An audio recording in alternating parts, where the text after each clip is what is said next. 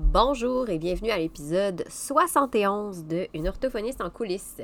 Je suis de retour avec une capsule scientifique. Puis quand j'ai euh, fait euh, la lecture de l'article, puis que j'ai fait le script de l'épisode, je me disais, c'est drôle comment des fois, il y a comme pas de hasard. En fait, pas plus tard qu'hier, par rapport au moment où j'enregistre mon épisode, j'avais une discussion avec une collègue orthophoniste là, via mon compte Instagram, puis on parlait des fameuses conclusions dyslexie, dysorthographie, puis un peu comment on voyait tout ça, puis comment on essayait de se démêler à travers tout ça. Puis là, ben, ce matin, j'ai enfin pris le temps de m'asseoir pour euh, lire l'article que je voulais euh, vous partager là, dans cette capsule scientifique d'aujourd'hui, qui est arrivé avec du retard euh, parce qu'on a eu Madame la COVID à la maison.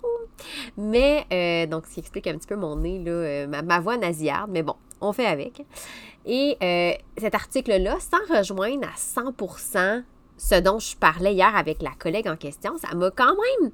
C'était un peu dans la même lignée de, réflexion et ça a comme continué à faire réfléchir, à, nourrir mes réflexions par rapport, encore une fois, à mon fameux processus d'évaluation. Puis ce qui est encore justement plus cocasse, c'est que je suis encore je suis pile poil dans ce cette révision-là de mon processus, dans la refonte de mon processus d'évaluation. Puis j'ai hâte de vous en parler plus, là, mais euh, dans le fond, grosso modo, si euh, vous ne me suivez pas sur les réseaux sociaux, mais juste sur le podcast, je suis à tout revoir mon protocole d'évaluation, revoir la structure, revoir comment les étapes, euh, des choses que je veux modifier, que je veux ajouter, que je veux enlever. Et lire cet article-là, ben, ça m'a fait réfléchir sur des points supplémentaires à considérer que je vais rajouter tant qu'à être dedans, là, que ce soit à chaud. Donc, l'article dont je vais vous parler aujourd'hui, c'est le résultat d'une étude qui est menée par Crystal N. Alonso puis ses collaborateurs, qui consistait à analyser les facteurs prédictifs de la dyslexie chez les enfants présentant un TDL. Donc, je vous reviens avec tous les détails après le jingle. Une orthophoniste en coulisses, un podcast pour les professionnels touchant de près ou de loin au langage et qui veulent mieux gérer leur pratique et comprendre les enjeux actuels dans le domaine de l'apprentissage. Je suis Marie-Philippe Prodry, une orthophoniste québécoise passionnée et ambitieuse, œuvrant au privé depuis 2015. Je vous partage ici mes réflexions, mes découvertes, ainsi que mes discussions avec d'autres spécialistes du milieu. Mon but? Vous aider à mieux comprendre la réalité actuelle et les enjeux qui entourent l'orthophonie et vous donner les outils afin d'optimiser votre pratique. Si vous travaillez avec des jeunes d'âge scolaire comme moi, vous avez sûrement déjà remarqué que certains de vos jeunes qui ont un trouble développemental du langage ont des difficultés en matière de compréhension de lecture. Là, vous allez peut-être me dire, ben oui, ça va de soi, parce que plusieurs des difficultés de compréhension à l'oral, ben, on sait que ça se répercute aussi à l'écrit. Mais, il faut savoir que, euh, selon ce qui est rapporté dans l'article que je lisais, chez 30 à 50% des enfants qui ont un TDL, on remarque également qu'il y a un trouble du langage écrit, donc dyslexie d'orthographie, qui se caractérise par des difficultés importantes dans l'apprentissage du code écrit, dont la lecture. Et euh, une autre chose dont vous êtes sûrement au courant, mais on cite souvent hein, les habiletés de conscience phonologique en bas âge comme étant un prédicteur des difficultés de lecture quand on est plus vieux et aussi donc caractéristiques de possible dyslexie éventuellement. Euh, cependant, ce ne serait pas toujours le meilleur prédicteur de difficulté de lecture plus tard dans le développement. Et dans l'article, justement, euh, Alonso et ses collaborateurs mentionnent euh, une méta-analyse qui a été menée en 1998 par Scarborough. Je ne sais pas si je prononce bien son nom, mais bon, de toute façon, je mets toujours le lien de l'article, donc vous pourrez le lire par vous-même. Donc, cette méta-analyse-là, euh, menée par Scarborough en 1998, a montré que l'identification des lettres en bas âge, donc le fait de se rappeler du nom des lettres, donc de pouvoir nommer les fameuses lettres quand on les voit, et le concept de l'écrit en général, donc euh, le fait d'être familier avec les livres, avec les textes de tout genre, tout ça, ce seraient les deux prédicteurs les plus importants des habiletés de lecture futures, alors que la conscience phonologique arriverait en troisième position. Et ces, résultats-là, ben ces observations-là, plutôt, j'aurais dire, ont été rapportées également. Donc, des observations très semblables ont été rapportées par Amil dans une autre méta-analyse menée en 2004. Donc, dans ces deux études-là, ce qu'on voit, c'est que ça a été mis de l'avant que euh, certains des enfants qui avaient un TDL n'ont pas développé de difficultés en lecture quand ils étaient plus vieux, alors qu'initialement, il y avait des habiletés euh, faibles en conscience phonologique. Malgré tout ça, on sait que le focus est beaucoup mis sur la conscience phonologique, euh, ne serait-ce que euh, dans les processus hein, d'évaluation de, la dyslexie. Souvent, on va vraiment plus focuser sur la conscience phono parce que ça a été démontré que l'intervention en conscience phono seule ou combinée à l'apprentissage des lettres, bien, ça favorise le développement des habiletés d'identification de mots, alors qu'on a quand même moins de données scientifiques pour l'intervention qui est axée seulement sur l'apprentissage des lettres. Un autre élément intéressant, parce que là, je suis dans la mise en contexte, hein, je mets la table comme toujours. Un autre élément intéressant que les auteurs ont mis de l'avant dans l'introduction de leur article, ça concerne la classification des enfants qui sont considérés comme dyslexiques ou non dans les études en général. C'est-à-dire que dans les processus, les procédés expérimentaux, quand il faut séparer euh, les habiletés de lecture, les niveaux de lecture en deux groupes, donc pour les fins de l'étude, donc versus, mettons, les enfants dyslexiques versus, ceux qui ne le sont pas, on utilise un cut point, là, un espèce de point de, euh, on tranche selon un point qui est arbitraire, je le mets en guillemets, parce qu'il y a quand même des critères qui ont été pris en considération, mais vous allez comprendre pourquoi j'utilise le mot arbitraire dans, arbitraire pardon, dans comme 10 secondes. Donc, euh, il faut utiliser une espèce de code point arbitraire pour décider de ce qui est considéré comme un enfant qui présente une dyslexie versus ce qu'on considère comme un enfant qui ne présente pas de dyslexie. En fait, pourquoi je parle de arbitraire, même si c'est réfléchi, c'est que ça peut, ce point-là, cette espèce de code point peut varier d'une étude à l'autre, ce qui va rendre la tâche de comparaison entre les études plus difficile. ça peut également faire en sorte qu'on va exclure des enfants qui sont tout près du fameux code point pour s'assurer que les enfants qui sont dans nos échantillons expérimentaux représentent bien l'espèce de dichotomie, donc le noir ou blanc vraiment clairement dyslexique ou tu l'es pas du tout, c'est clair, clair, clair. Il n'y a aucune comme zone grise. Fait qu'on se retrouve avec une espèce de zone tampon où il y a des enfants qui ne cadrent pas dans les critères francs qui ont été établis. Bien, ces enfants-là vont tout simplement être écartés. Mais on sait, l'affaire, c'est qu'on sait, hein, dans la vraie vie, mais on ne peut pas vraiment écarter un élève parce qu'il ne cadre pas dans une catégorie ou une autre. Fait qu'il faut être en mesure de considérer tout le spectre d'habileté possible qu'on peut rencontrer en clinique sur le terrain. Et ça, c'était une préoccupation des auteurs que j'ai trouvé particulièrement intéressante dans cet article-là. Puis, ils ont tenté aussi, vous allez le voir un peu plus loin là, quand je vais l'expliquer, dans leur méthodologie, ils ont tenté d'aller euh, contrer un peu cette espèce d'effet-là de buffer puis de, de, trou, si je peux dire comme ça, de classification. Euh, donc, c'est ça, eux, ils se sont dit, bien, si on considère l'habileté en lecture de, de mots comme c'est tendance sur un spectre continu, donc c'est pas tu es dyslexique ou tu ne l'es pas, il y a plusieurs niveaux de, maîtrise de la lecture de mots, bien, ça serait plus pertinent d'utiliser euh, ce qu'on appelle, euh, une. Ben, là, je ne sais pas si je traduis bien, mais je vous le traduis une analyse de régression multiple. En anglais, il parlait de multiple regression. Qu'est-ce que c'est, c'est une analyse de régression multiple? j'ai fait les recherches pour vous parce que clairement, moi, je ne savais pas c'était quoi. En fait, c'est une technique d'analyse statistique, en fait, qui permet d'analyser la relation entre une variable dépendante et plusieurs variables indépendantes. Donc, le but de tout ça, c'est de voir euh, lesquelles parmi les variables indépendantes peuvent avoir un impact sur la fameuse variable dépendante. Fait que vous allez comprendre un petit peu plus loin là, par rapport à l'analyse de régression multiple. Donc, cette analyse-là, comme j'ai dit, ça permet de voir qu'est-ce qui a un impact sur quoi, qu'est-ce qui est prédicteur de quoi, entre guillemets. Mais les auteurs se sont dit, OK, c'est bien beau savoir ça. Donc, on peut savoir qu'il y a plusieurs euh, variables possibles pouvant euh, expliquer, mais pas expliquer, mais pouvant contribuer à l'habileté en lecture plus tard. Mais c'est aussi important de savoir si est-ce que ces variables-là sont toutes équivalentes en termes de force de prédiction, mais chez des lecteurs de différents niveaux.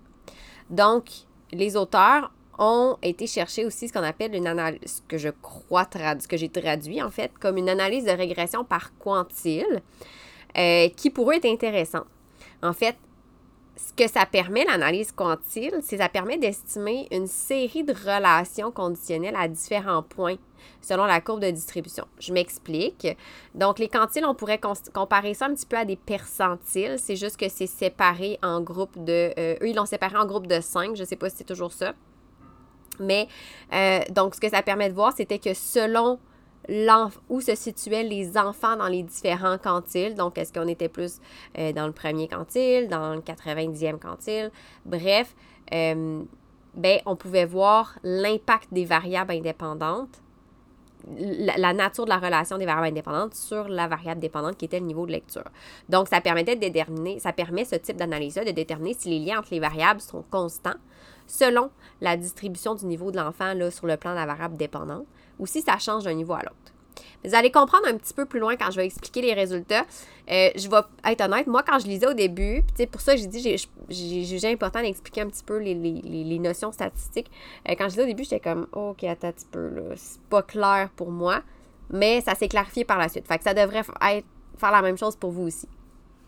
Fait que si je vois avec le but de l'étude. Donc, l'étude, euh, cette étude-là, menée par euh, Alonso et ses collaborateurs, ce qu'elle visait, c'était d'analyser comment l'identification des lettres et les habiletés de conscience phonologique à l'âge préscolaire, donc en maternelle plus précisément, pouvaient prédire les habiletés en lecture et les chances, entre guillemets, euh, les chances, risques, nommez ça comme vous voulez, la propension, disons ça comme ça, à, être dyslexique chez les enfants TDL et chez un groupe d'enfants équivalents, donc qui sont payés sur plus différents critères, sans TDL en deuxième année du primaire. Donc, ils ont utilisé une fameuse, bon, la fameuse analyse de régression, euh, donc pour voir le lien entre la variable dépendante et plusieurs variables indépendantes. La variable dépendante qui était le niveau de lecture et plusieurs variables indépendantes qui étaient ici l'identification des lettres et les habiletés de conscience phonologique et euh, pour déterminer en fait si la conscience phono et ou l'identification des lettres pouvait être un facteur prédicteur de la dyslexie. Et ils sont allés faire la fameuse analyse de régression quantile pour dire ben, est-ce que le lien entre conscience phono et ou identification de lettres et niveau de lecture varie selon un continuum qui va de faible lecteur à euh, lecteur pas expérimenté, mais à lecteur euh, meilleur lecteur, disons ça comme ça. Donc, les auteurs, eux, ce qu'ils ont prédit, c'est que l'identification des lettres et la conscience phonologique, ce seraient des prédicteurs significatifs des habiletés de lecture et euh, de la propension à être, euh, identifié comme dyslexique chez les enfants sans TDL, alors que selon, eux, seulement l'identification des lettres prédirait de façon significative le niveau de lecture de mots et la, la, la probabilité d'être identifié comme dyslexique chez les TDL. Fait que tantôt, je ne sais pas si j'ai précisé, les enfants, le premier, là, c'est dans le fond, est-ce que les, les, euh, eux, ils ont dit que et l'identification de lettres et la conscience phono seraient prédicteurs chez les non-TDL, donc chez les enfants qui n'ont pas de difficulté, et seulement l'identification de lettres serait prédicteur chez les enfants TDL. Donc, pour leur, analyse, les auteurs, ce qu'ils ont fait, c'est qu'ils sont allés euh, chercher, en fait, ils n'ont pas fait de, de d'études directement avec une population sont allés chercher dans d'autres études euh, à partir d'un échantillon d'enfants de 7200 218 enfants. Euh, sont, sont allés analyser euh, les différentes données recueillies sur cet échantillon-là et ont pu conserver 187 enfants TDL et 260 enfants non TDL, donc sans difficulté langagière. Tous les enfants étaient des monolingues anglophones sans historique de déficit sur le plan neurologique ou sensoriel. Et dans cet échantillon-là qu'ils ont conservé, ils ont considéré que tous les enfants qui avaient coté sous le 16e rang centile au Woodcock à la tâche d'identification de mots euh, comme étant dyslexiques. Donc, ils ont dit, ces enfants-là, on les considère comme étant dyslexiques. Les mesures qui ont été faites, en fait, c'est que pour déterminer dans quel quantile, ils devaient séparer les enfants de chaque groupe, donc le groupe TDL et le groupe euh, non TDL, bien, ils ont analysé les résultats euh, des enfants qui avaient été soumis à différents sous-tests. Là, euh, je vous nommerai pas les batteries utilisées. Comme je dis, je pense pas que c'est pertinent dans le cas du podcast, mais vous avez, si vous allez lire l'article, vous allez avoir toutes les sources. Donc, je vous invite, si vous voulez en savoir plus, à lire l'article. Mais dans le fond, euh, ce qu'ils ont fait, c'est ça. Ils ont analysé les résultats des enfants qui ont été TDL et non TDL qui avaient été soumis à différents sous-tests. Donc, des sous-tests, en fait, il y avait des sous-tests qui avaient évalué la dénomination d'image, la compréhension de phrases, la compréhension de récits à l'oral, la morphosyntaxe, la compréhension morphosyntaxique à l'oral, euh, la, la morphosyntaxe à l'expressif aussi à l'oral, le lexique à l'oral, la répétition de phrases et le rappel de récits. Ils ont aussi analysé les, cognitives non verbales à l'aide de tâches euh, qui mesuraient l'attention visuelle, euh, la reconnaissance visuelle, la coordination visiomotrice, le raisonnement slash traitement spatial. Euh, ils ont classés aussi à partir des tâches de, conscience phono qui évaluaient la, la, la, capacité, donc, de, l'habileté de suppression de syllabes ou phonèmes. Et cette tâche-là, en fait, comme j'ai dit, ben, ça mesure, vous savez, l'habileté de l'enfant à supprimer une syllabe ou un son dans un mot et à nous dire ce qui reste. Et ils ont aussi euh, pu mesurer l'habileté des enfants à nommer les lettres de l'alphabet, donc à partir des tâches qu'il y avait dans les, échantillons. Ils ont regardé bon, ben, les habiletés de ces enfants-là à nommer les lettres de l'alphabet présentées séparément, donc isolément, euh, sous différentes typographies.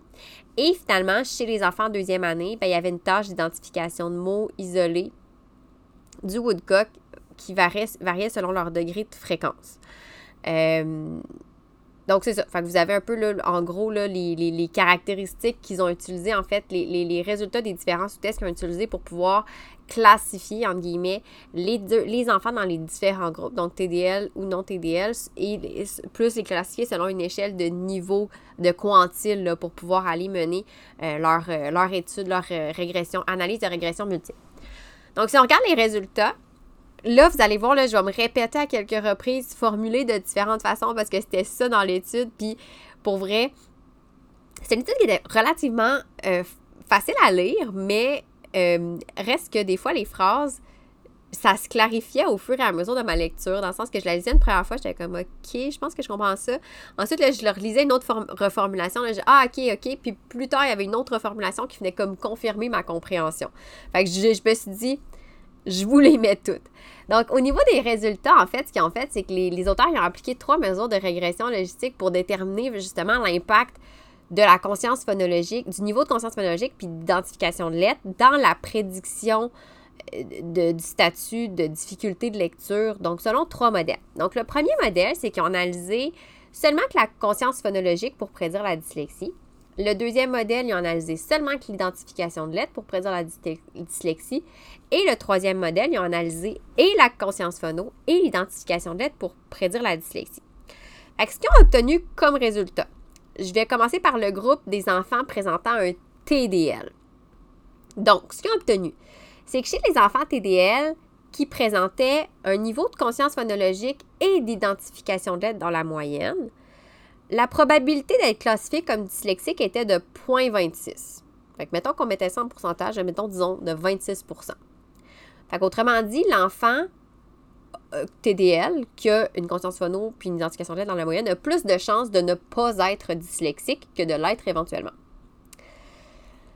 Si le même enfant TDL avait plutôt un score de conscience phonologique qui se situait à un écart type sous la moyenne, mais que son identification de lettres se situait dans la moyenne, alors la probabilité d'être classifié comme étant dyslexique était de 0.24, donc à peu près 24% On est vraiment...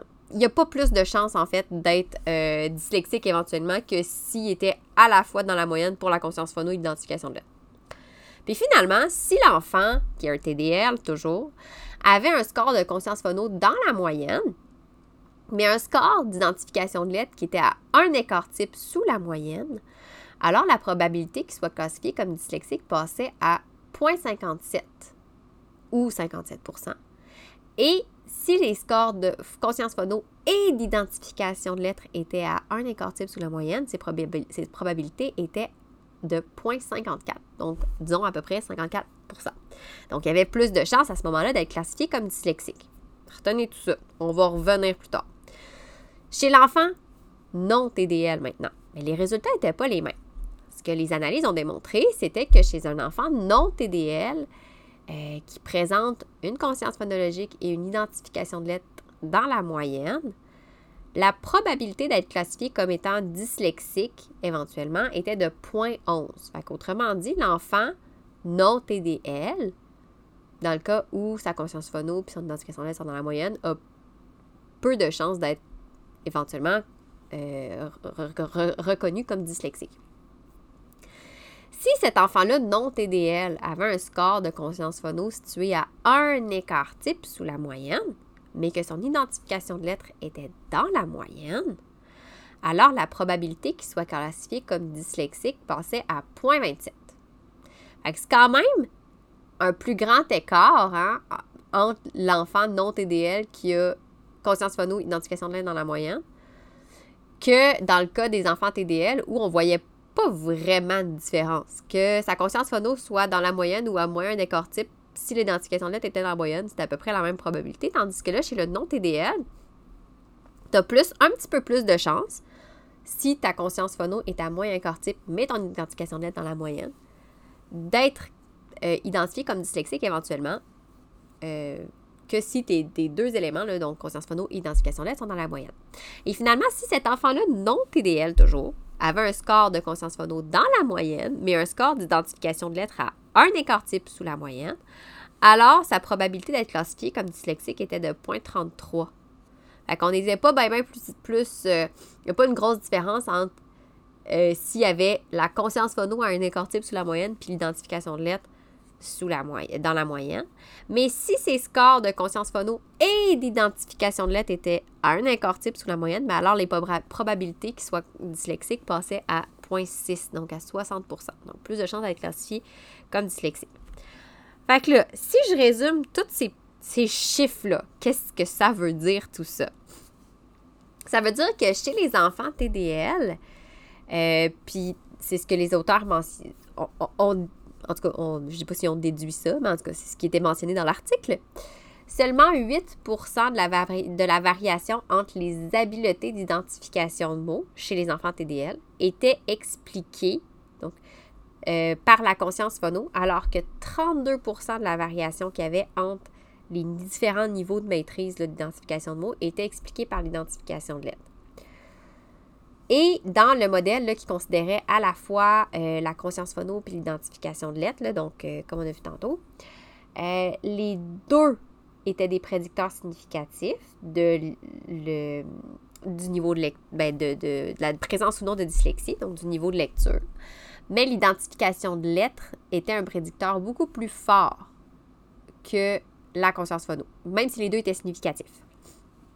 Chez les enfants non TDL, la conscience phono seule pouvait expliquer un plus grand niveau de variabilité là, dans les habiletés en, identification de mots, plus même que l'identification de lettres seules. Donc, la conscience phono pouvait plus expliquer ça. Mais quand on combinait les deux facteurs, soit conscience phono et identification de lettres seules, bien, ça, expliquait environ 39% de la variation en lecture de mots. Donc, les auteurs, ce qu'ils ont dit, bien, ils ont fait euh, leur fameuse analyse de régression quantile pour voir est-ce que la force de la relation entre la conscience phono puis l'identification de lettres, bien, et ou l'identification de lettres, et la lecture, le niveau de lecture, changeait selon les habiletés de lecture des enfants. Donc, est-ce que, là, ce que je vous ai mentionné, c'est qu'on voit que il y a, selon que tu TDL ou pas, l'impact que de la, des habiletés en conscience phono, des habiletés en identification de lettres ne sera pas le même sur ton habileté à identifier les mots.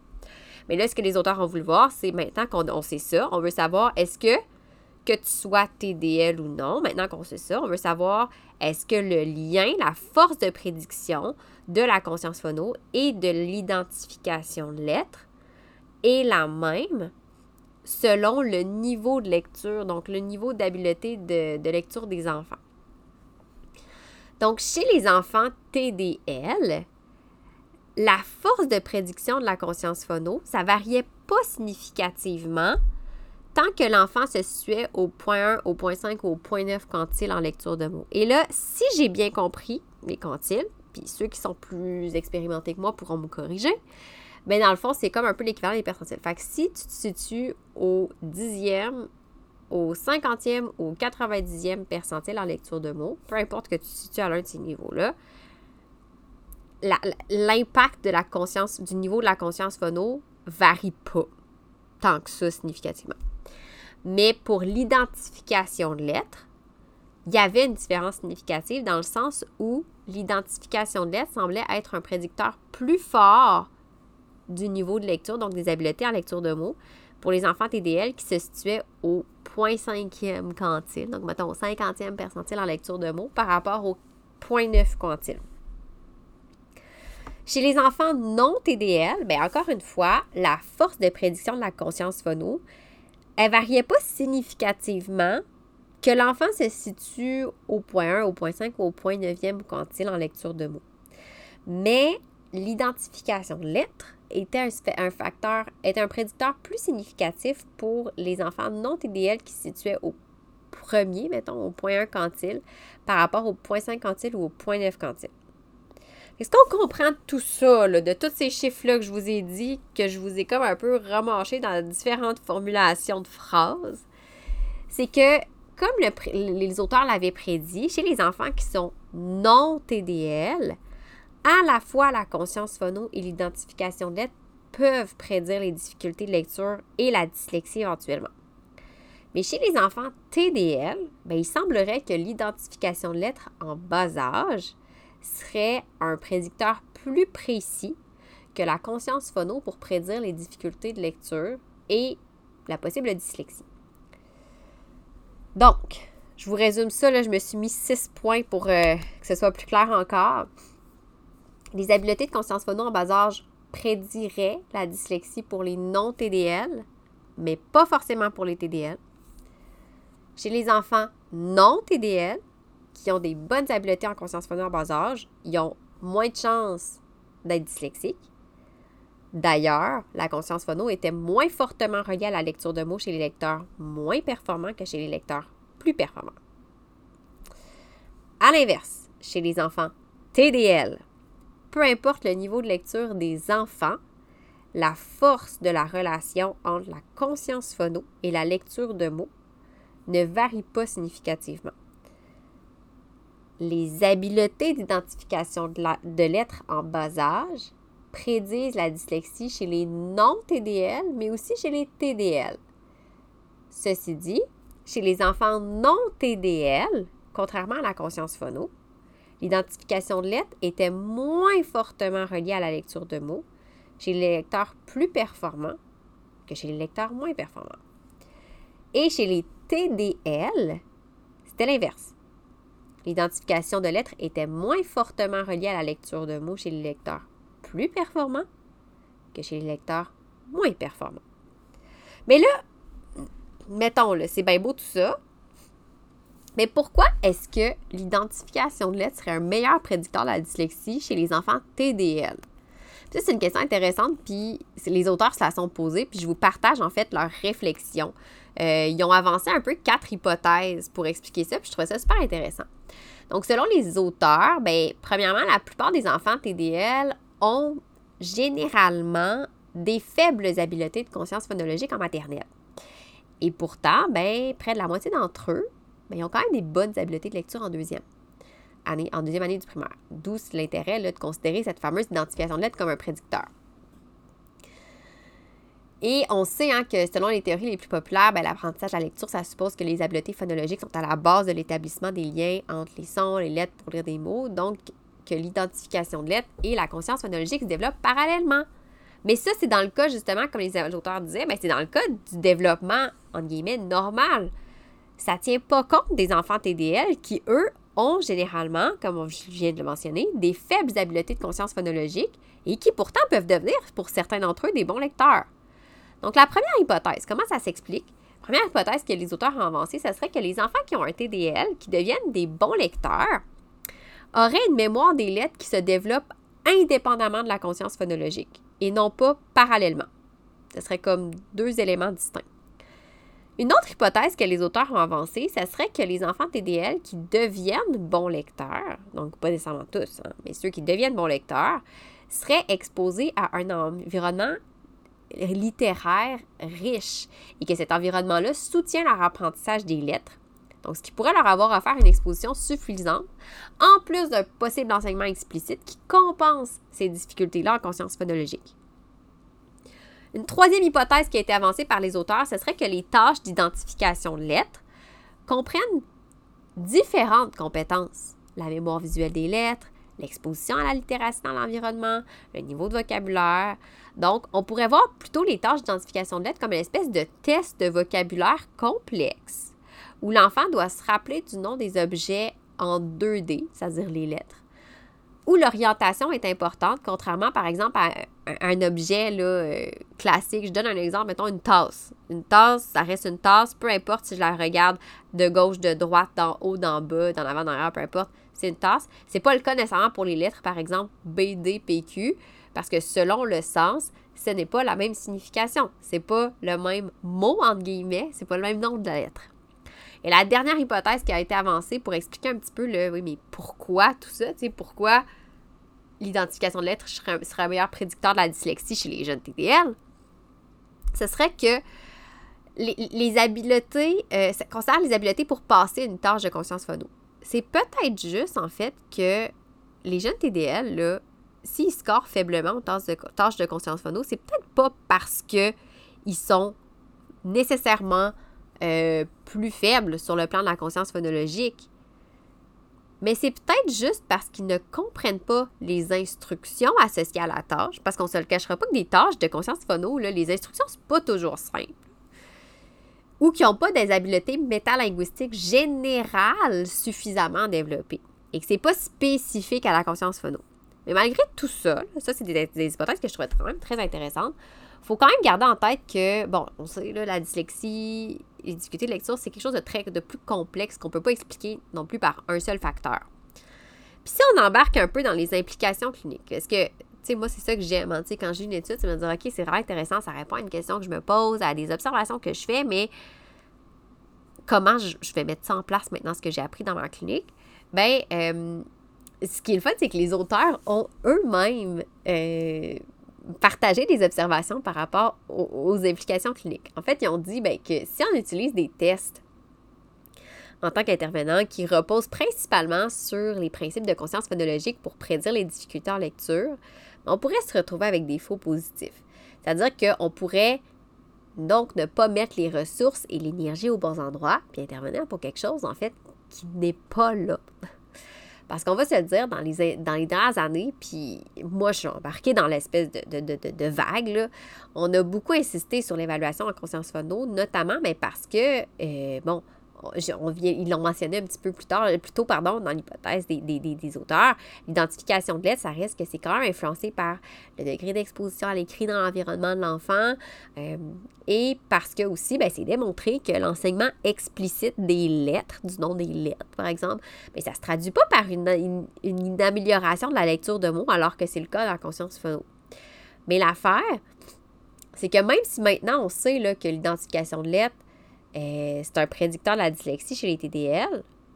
On ne sait pas plus comment mieux cerner tout ça. Là. Fait que là, tu sais, les implications cliniques, c'est beau, mais, tu sais, le TDL aussi, ça peut passer sous le radar en bas âge, tout dépendant. Là, tu sais, c'est pas rare qu'on va rencontrer des jeunes qui vont arriver en cinquième, sixième année, secondaire 1, puis là, on réalise qu'il y a effectivement des difficultés langagières, mais qui ont pu être compensées jusqu'à présent.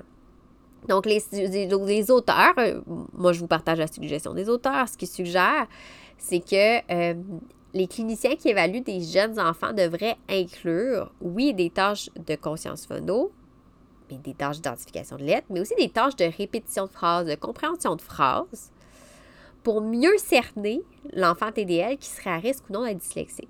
Je pense qu'on le fait quand même déjà, mais tu sais, ce que j'aime, ce que j'aime dans cet élément-là, ce que je veux nuancer dans cette cette suggestion-là de la part des auteurs, c'est surtout de dire, OK, on les fait déjà ces tâches-là, mais peut-être d'analyser un petit peu plus, c'est-à-dire que si je vois que mon jeune, dans une tâche de compréhension de phrase, il y a de la difficulté, ben peut-être que je pourrais transposer ça dans ma tâche de conscience dans le sens de dire, OK, est-ce que les consignes que je lui présente sont claires si je sais qu'il y a de la difficulté en compréhension de phrase? Et euh, des tâches d'identification de lettres, euh, ben, j'aime l'idée de le voir un peu plus comme une tâche de vocabulaire carrément. Puis moi, j'avais pas vu ça comme ça avant de lire cet article-là. Fait que moi, je me. personnellement, puis là, je réfléchissais à ça justement avant de, faire l'épisode. Je me disais, moi, est-ce que je, vais le faire, ce genre de tâche-là? Euh, je, ne penserais pas. Je vous explique parce que. Euh, ben, moi, les jeunes que j'évalue sont plus vieux. sont souvent en cinquième année et plus. Mes plus jeunes sont comme en quatrième année. Et là, cette étude-là, bon, on est plus euh, au niveau de deuxième année. Fait que je, ne suis pas sûre, à moins, là, je dis pas que j'écarterai tout le temps, mais d'emblée, je crois pas que j'ajouterais une tâche d'identification de lettres dans mon éval, dans mon processus d'éval, mais, et c'est une question que je posais pas, à moins que les parents me le mentionnent, mais sinon, je ne demandais pas. Ce que je vais faire, par exemple, c'est dans mon questionnaire d'anamnèse, je vais poser la question à savoir comment ça s'est passé, l'apprentissage des lettres au début du primaire, pour avoir une petite idée. Tu sais, ça va quand même me pister peut-être. Euh, et l'autre élément, ben, je fais déjà des tâches de compréhension de phrases et tout, mais je vais peut-être porter un œil plus attentif. Je le faisais déjà, mais pas avec l'optique de faire le lien avec les tâches de conscience oui, on le fait tous de porter un œil attentif au niveau de la compréhension morphosyntaxique et tout, mais je l'avais pas fait avec justement, comme je dis, cette optique-là de dire, OK, oui, ça peut se transposer sur les tâches de conscience phono. Fait que moi, c'est ce que je prévois faire. Puis ça va, en tout cas, j'espère que ça va m'aider dans mon analyse. Et avant de finir, ben, c'est sûr qu'il y a toujours des limites à une étude, hein, soyons réalistes. Et ben, cette étude-là, ben, fait pas exception. Même si elle est vraiment intéressante, ben, il y a des limites. Premièrement, il faut savoir que les données de l'échantillon qu'ils ont utilisé, ça vient de données qui ont été récoltées plus de 20 ans avant l'étude en question. Ça veut dire que les tâches qui ont été utilisées pour les élèves, les, ben je dis les élèves, mais les enfants, en fait, euh, des échantillons qui ont été comme repris, ça se peut que ça ne reflète plus les normes et les standards d'éducation actuels. Fait que là, il faut rester un peu prudent dans tout ça. Et aussi, les données proviennent d'études qui n'ont pas euh, été conduites. Donc, quand, ils ont pris les données puis qu'ils ont regardé les tests et tout pour pouvoir classifier les enfants, bien, ces études-là, ils n'ont pas été faites pour déterminer pourquoi l'identification de en bas âge est un prédicteur plus précis que la conscience phono en lecture chez les enfants TDL. C'était dans d'autres buts. Donc, ça se peut que ce soit pas. Euh, peut-être que, vu que le focus n'était pas là-dessus, peut-être que la collecte de données à ce moment-là, ben, n'était pas optimale pour l'étude en question dont je vous parle aujourd'hui. Et finalement, euh, les auteurs, ben, il y avait juste une seule mesure de conscience phono. C'était le fait de supprimer syllabe phonème. Alors qu'on sait que il y en a plus que ça de, de, de, de tâches de conscience phono. Mais il en reste pas moins qu'on s'entend que la taille, ne serait-ce que par la taille, euh, le fait qu'on avait un côté comme longitudinal, donc de maternelle à deuxième année, c'était quand même intéressant. Pour conclure dans tout ça, moi je vous dirais que j'ai trouvé ça vraiment intéressant cette étude-là. Comment moi je vais l'appliquer en clinique, comme j'ai dit, ben premièrement, je vais rajouter dans mon questionnaire d'anamnèse un, un élément pour demander aux parents par rapport aux apprentissages scolaires comment s'est passé l'apprentissage des lettres. Parce que moi, les jeunes que je suis sont plus vieux. Fait que je penserais pas que, tu sais, rendu en sixième année, je pense pas que si je fais une tâche d'identification de lettres, à moins que ce soit majeur, là, les difficultés, euh, va me donner beaucoup d'informations.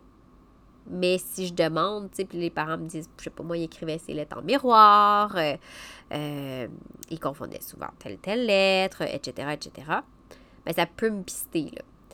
Et l'autre chose que je, je, que je, voudrais faire dans ma pratique, ben c'est au niveau, comme je parlais, la, les tâches de conscience phono, ben c'est de juste porter un œil un peu plus attentif à savoir est-ce que c'est vraiment parce que il n'y a pas les habiletés qui lui permettent de faire la tâche de conscience phono, donc qu'il y a une atteinte à ce niveau-là, ou c'est parce que la compréhension des phrases était plus difficile?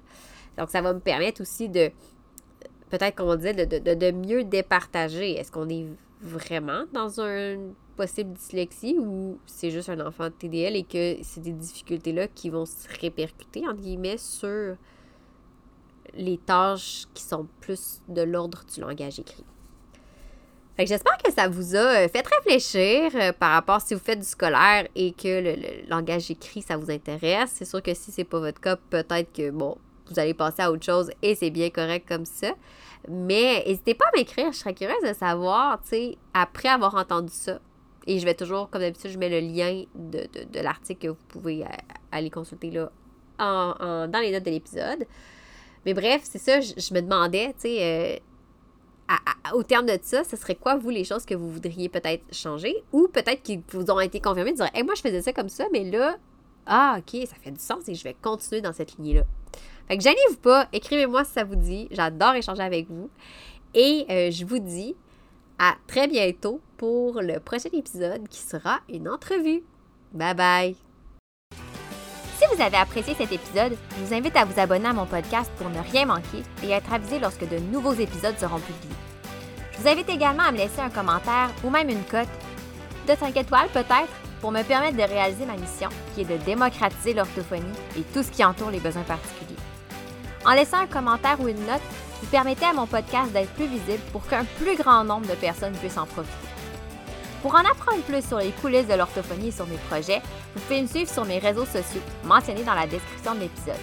Pour mes services de mentorat ainsi que les outils disponibles sur ma boutique en ligne, rendez-vous au www.mariephilippeorthophoniste.ca.